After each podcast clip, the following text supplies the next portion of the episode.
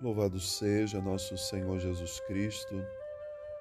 Irmãos e irmãs, hoje, segunda-feira da sexta semana do tempo comum.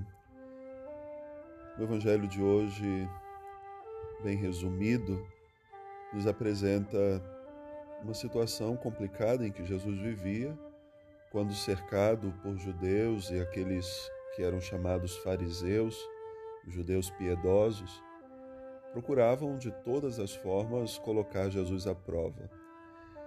E eles, não satisfeitos com os sinais que já se manifestavam no ministério de Jesus, cura, libertação, tantas pessoas dando testemunho do amor e da misericórdia de Jesus, continuavam a pedir a ele sinais. Queriam mais sinais.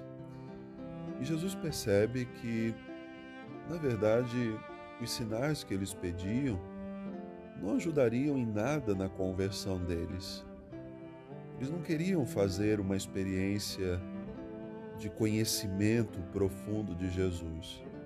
Queriam apenas provas, provas externas de que ele poderia fazer coisas extraordinárias. Essa relação com o Senhor, muitos hoje também têm. Muitos procuram Jesus apenas pelos sinais. Querem manifestações externas, milagres, curas, mas não querem se comprometer com Ele. E é uma reflexão profunda que nós devemos fazer também. Por que nós buscamos o Senhor? É para viver essa amizade com Ele, amizade que Ele deseja ter com cada um de nós, ou simplesmente para receber benefícios. Às vezes caímos nesse pecado de pedir ao Senhor também sinais. E Jesus, naquele momento, vai dizer a eles: A essa geração eu não darei nenhum sinal. Por que, que muitas vezes também nos faltam esses sinais que nós pedimos ao Senhor? Porque o nosso coração só deseja isso, como dizia, as coisas externas. São Tiago na leitura que nos é proposta na liturgia de hoje, nos faz um convite de pedir a Deus, se nos falta sabedoria, peça ao Senhor, mas peça sabedoria com abundância. E essa sabedoria vai nos fazer compreender que o ministério de Jesus vai muito além daquilo que ele faz externamente.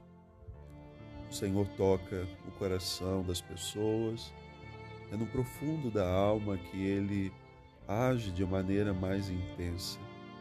Assim como talvez tenha acontecido com você ou com tantas pessoas naquele momento de conversão. Foram profundamente tocadas para que vivessem uma vida nova. O Senhor não quis perder, o Senhor não desistiu e ele tocou o coração e chamou de volta a ele. Peçamos então hoje essa graça de ter um coração sempre aberto a fazer uma experiência profunda do ministério de Jesus. Mais do que sinais, queiramos viver uma relação profunda de amizade com Ele. Iniciemos bem essa semana em oração. Que Deus abençoe.